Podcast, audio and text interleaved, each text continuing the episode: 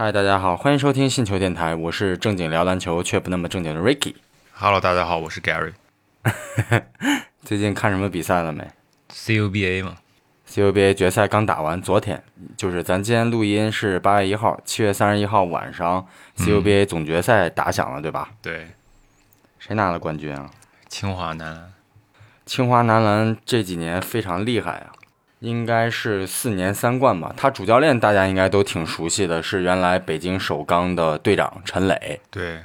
那对于这场比赛，你有什么想聊的吗？就是让你印象深刻的，可以跟大家一起分享一下。咱们让我印象深刻的就是广工太强了。广东工业大学，对，广工曾经的对曾经的大超王者，对，而且广工这十二个球员，就是报名，包括报名的十五个球员，全部都是广东籍的球员，所以广工其实基本上就是广州队。嗯、你像他们打大运会或者是打全运会，基本上广工的球员主力的话是一定会进入到这个全运会广东队的，而且。呃，第四节前半段就被罚下去的陈国豪，他其实之前就是跟徐杰一起都在广州青年队，然后徐杰现在已经进国家队了，然后当时的那个李易阳现在也进 C CBA 了，嗯，但是周国豪我觉得有点可惜啊，因为制度问题，因为 CUBA 必须打满四年，必须毕业才能参加，才能参加选秀，对，所以他可能嗯在 CUBA 提高的应该没有像他们打职业提高那么多，因为比赛质量、比赛数量都比不上。但是很显然，这个球员他还是非常有竞争力的，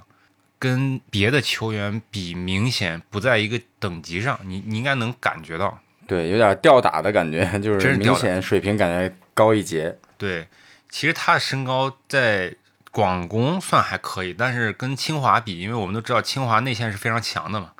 两米以上的球员很多，呃，就身高条件上来看不是那么出众，但是他在内线不管是进攻还是防守，基本上就是肆虐吧，小格里芬的感觉，然后你看这次总决赛的比分也非常接近啊，最终是清华大学男篮以八十九比八十六战胜了广东工大。对所以说，其实没有绝对意义上的王者，可能也就是在最后细节上的一些处理，对导致了最终这么一个结果。但是你不能说清华男篮就一定比广东工大厉害，因为广东工大其实它是，呃，大超联赛的底子，他曾经这支球队在大超就是王者级别，跟天津工业大学两个学校也是经常性的闯入总决赛。对所以说他们的球员其实底子是非常好的，就像刚才 Gary 说的，他们这些在广东本土招来的一些球员，嗯，呃，无论是技战术水平啊，还有心理素质都是非常强的，所以他最终会师清华男篮在总决赛，其实也是情理之中啊。对，也不能说情理之中嘛。你这北大今年确实有点拉垮，对吧？因为之前都是北大清华嘛。对，以前都是清北对决嘛，一说 CUBA 这几年都是清北对决，但是今年北大确实不是很理想。对，不尽如人意。因为你其实清北这两个学校，就是从制度上来讲啊，就是从选秀制度来讲，嗯、包括这个选材来讲，清华北大一定是能招到最强的这帮高中生的，对吧？对啊，你这学校的名气在那儿放着，我要放开去招体育特长生，那可不是所有的篮球尖子都愿意往清北去啊。对，而且我其实对清华的这几个球员印象还是比较深刻的，因为，呃，在好像是一九年还是二零年的耐高杯的时候，清华不是跟北京四中是会师决赛嘛？因为当时北京四中有几个，包括清华附中，不是有参加那个这就是灌篮，有几个网红球员，所以我就看了那个比赛。而且耐高那场那一次比赛是腾讯直直播的，整个的规格也好，然后现场观众转播质量，包括那个呃主持人都是最强阵容嘛。然后那个那场比赛里有很多球员，现在就是清华附中的球员，你包括杨希浩，很瘦的那个中锋，还有啊、张晨志峰、石奎，就是当时清华附中制霸高中篮坛的绝对主力。然后这帮人全都被招到了清华，所以说这些人其实在一起打球已经打了七八年了。然后当时呢，广东宏远青年队的那个温松，他也是被招到清华了。然后包括邹阳，对吧？邹阳就是下一届 C CBA 的状元头号热门嘛。然后这些球员就是这个年龄段的佼佼者，他们在每一个年龄段同级别的比赛中，基本上应该是把所有的奖杯、所有的荣誉都囊括了。但是最后跟清跟广工打比赛打成这样，我觉得广工的教练、广工的篮球底蕴还是很能说明问题的，就是还是很符合篮球发展规律的。是的，因为其实本本届比赛。广东工大他的这个球员，就刚像刚才 Gary 你说的一样，就是他无论是从身高也好，还有天赋方面，都不是算非常突出的。但是他能够以这个南区的冠军身份闯到了全国八强赛，然后又接着首度打到四强，最终就是总决赛三分惜败，其实也是能够让大家更期待广东工业大学的未来吧？对。其实我们看广工这些球员的精神面貌，你就能看你你光看他们身体，就是这个肌肉线条，应该会觉得这是一支更职业的球队。你你感觉对吧？他每一个球员肌肉都很，就是只感觉体脂率不是特别高，对，棱角分明感觉。对，然后他虽然不是我们所谓的那种天赋。决绝的超级球队，因为他的这个组成球员可能最有名的就是陈国豪嘛，然后其他球员可能我们不是这届 C A B C U B A 总决赛，我们不是很认识他们。然后战术素养我们也不谈，因为他其实在这个比赛中投了很多神仙球，但是他们的这个肌肉线条是在整个 C U B A 这个八强，包括整个呃东南西北区的决赛中最漂亮的一个球队。而且他们一次一次从人群中飞起来拼抢篮板，然后还有呃那些盖帽封盖，你就能感觉到这个球队，他们这个教练虽然很年轻啊，但是很强调这个身体素质，很强调这自律，因为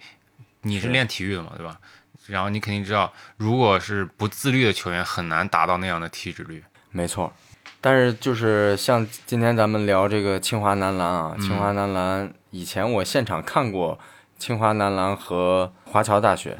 之前咱们不是有一期节目也也提到了这个 CUBA 嘛？对，好像也是聊 CUBA 一期节目，然后提到这场比赛。但是今年，呃，就感觉华侨大学 怎么这么早就出局了呢？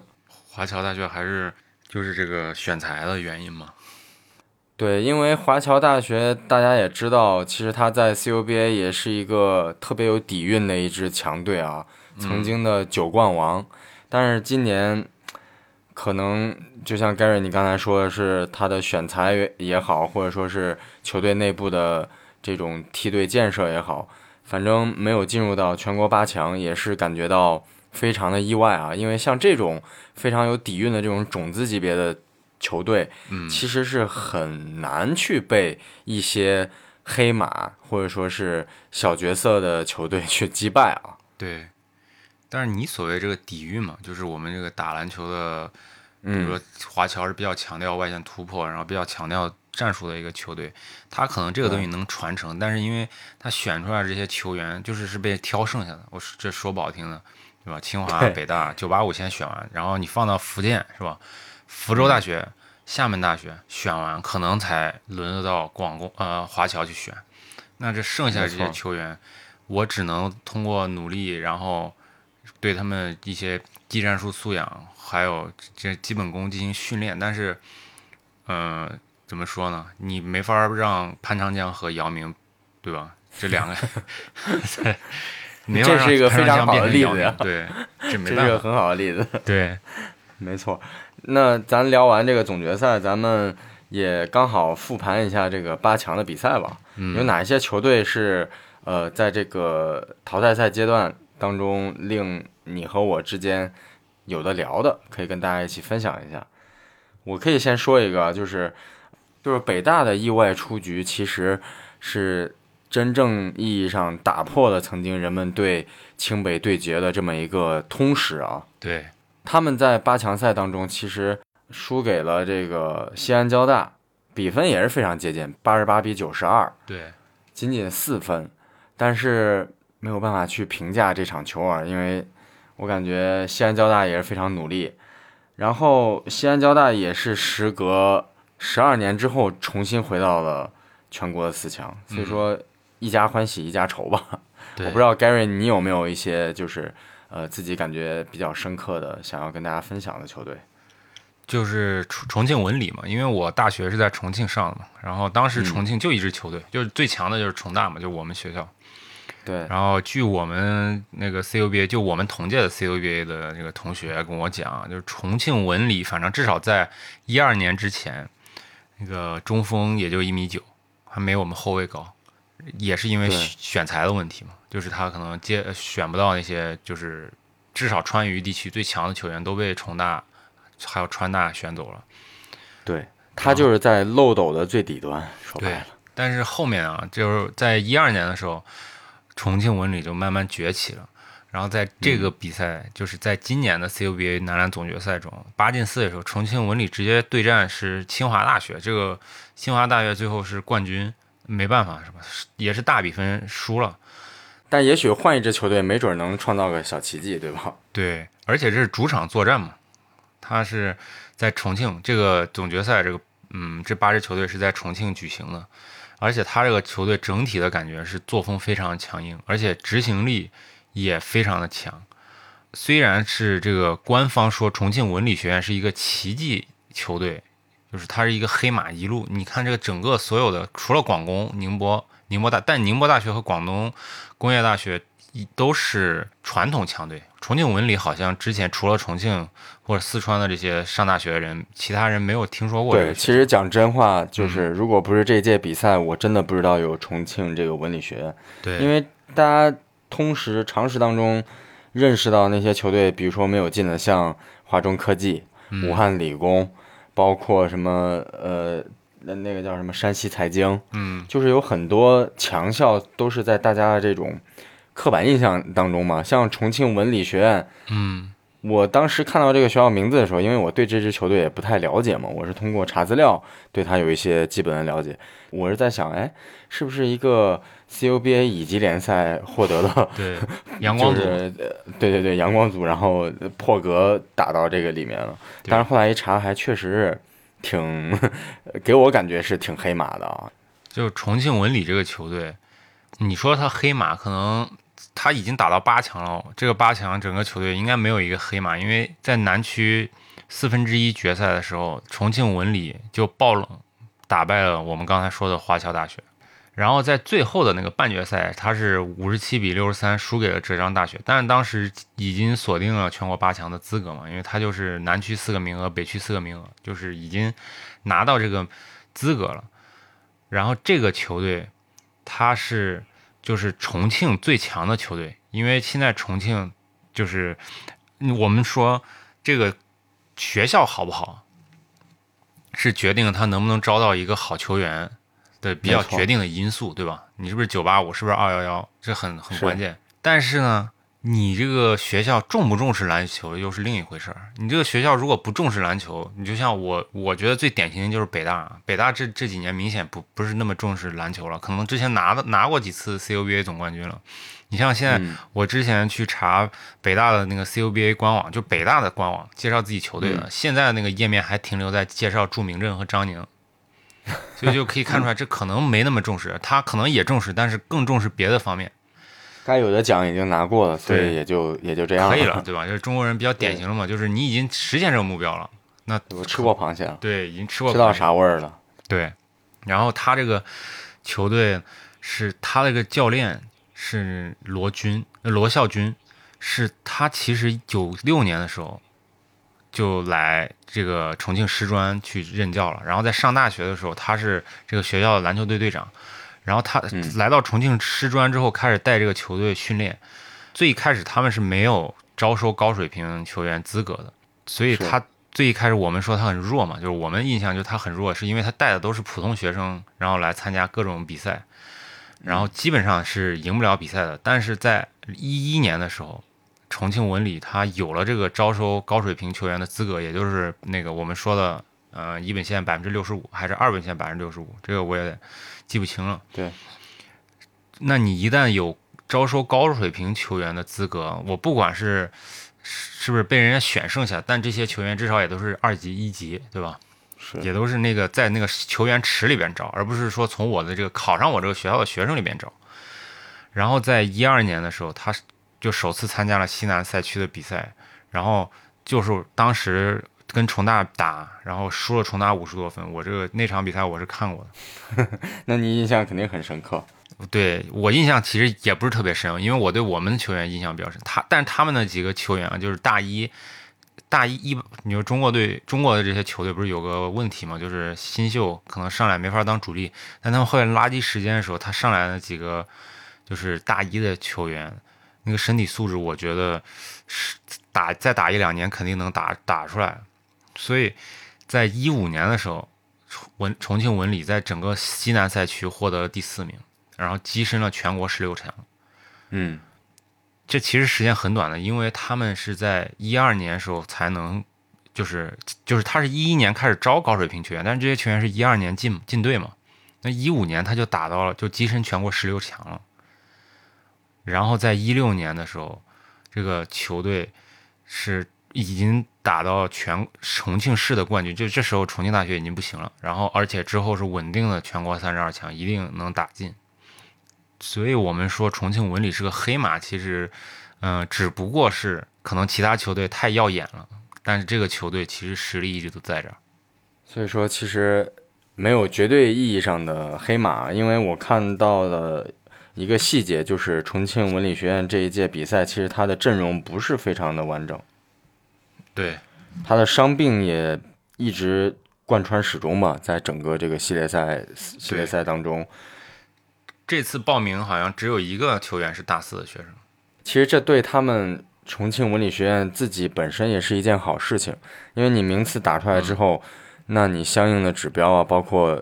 呃呃这些大学生球员在选择进呃进这些学校的时候，可能你们重庆文理学院就会在考量之中了。如果你没有打出来成绩的话，别人肯定就连想都不会想，对吧？就是我哪怕我去华中科技，或者说我去武汉理工，我当个西南王，或者说是华中地区的老大或者老二，我一样还有个好文凭，对吧？那我我到你重庆这么一个学校，我打不出来成绩，学校名气又没有那些传统强队那么响，那我为什么要去呢？所以说，对这个球队的战绩跟后续的这种梯队建设，包括。人才的引进都是直接挂钩的嘛，因为它还是偏竞技嘛。而且，其实我们现在 CUBA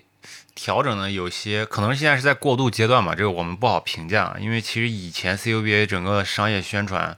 包括学校还有社会对它的重视程度，比现在高多了。现在你想要查一个数据，包括我们今天准备这个节节目，我们去了解一些数据，很难在网上查到特别具体、特别详细的数据，都是很碎片化的一些报道。对，然后 CUBA 的官方网站上这个数据啊，还停留在可能去年是吧，还没有更新，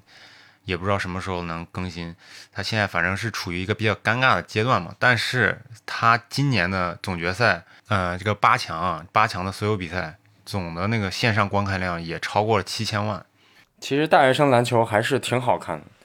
没有现场看过不知道。现场看这个感觉，因为观众也都好多都是大学生嘛，真的感觉很纯粹的一个篮球，大家就是为了一个目标，就是冠军，就感觉非常的青春，非常热血。而且就是在这八强赛的三天，整个门票收入是超过了两两百万，所以其实它是一个有商业价值的比赛。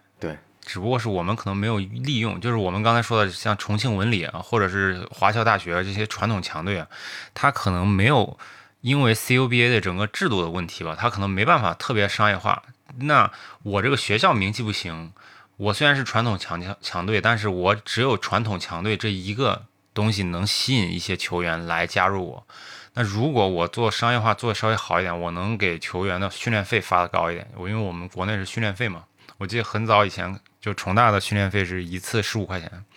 那可能如果这个学校不太好，但我能发的训练费多一点，可能一次给你一百块钱、两百块钱，那可能有更多的球员会愿意来加入到这个球队，因为球员也不一定都是很有钱的这些家庭出来的嘛。如果能开放这些东西，那我们整个 CUBA 的竞争可能又能上升到一个新的阶段。因为其实很多很强的球员，如果都拥拥挤在比如说清华、北大，那可能有点浪费天赋了，因为他们可能连上场机会都没有。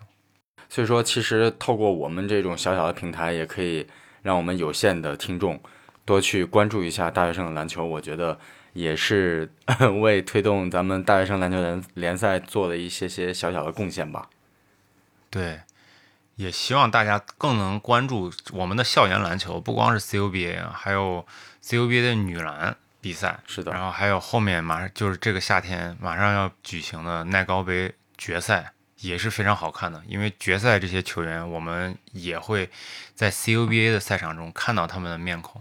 而且今天其实，在节目最后想插播一个消息啊，这个比尔拉塞尔，对吧？我们所认识的这位。NBA 的传奇巨星指环王永远的离开了我们。我早晨起来的时候看到了这个消息，其实觉得他属于这种远古球星吧，上古球星。所以说我们对他的了解其实不是很多。但是我从这些短视频平台去搜比尔拉塞尔的时候，我看到了他和科比一些对话，让我感触还挺深的。就是篮球其实也是一种传承嘛，就是这些。真正为呃以篮球为生的这些球星也好，球员也好，他们的很多东西其实都是一代一代被传承下来的。从一个教练教练员到一个球员，这样一代一代往后传承。所以说，我感觉在节目的最后还是有必要跟大家呃插播一条这个消息，然后也希望比尔拉塞尔在天堂那边能够依然拥有篮球般的快乐。我们这期节目就到这里。如果你喜欢我们节目，也欢迎你们把它推荐给身边喜欢篮球、热爱篮球的朋友。那我们下期不见不散。